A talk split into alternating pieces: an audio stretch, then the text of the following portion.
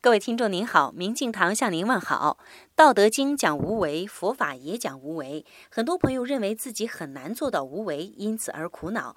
事实上，我们每天有很多时候都在无为中。今天我们就一起来数数看吧。一早晨起床的时候，你是思前想后，想好先抬头，还是想好先抬脚，计划好了再起床的吗？如果没有的话，你那不是无为吗？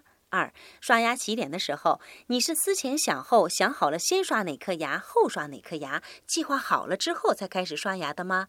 如果不是的话，你那不也是无为吗？等等等等，人的一天当中，其实有很多时候都在无为中，有为的时间比较少。只是你执着的东西，你在意的事物才是有为，不执着、不在意就可以了。好像在无为的时候，时间过得非常快。今天您回复“无为”两个字，给您看丁老师的总结。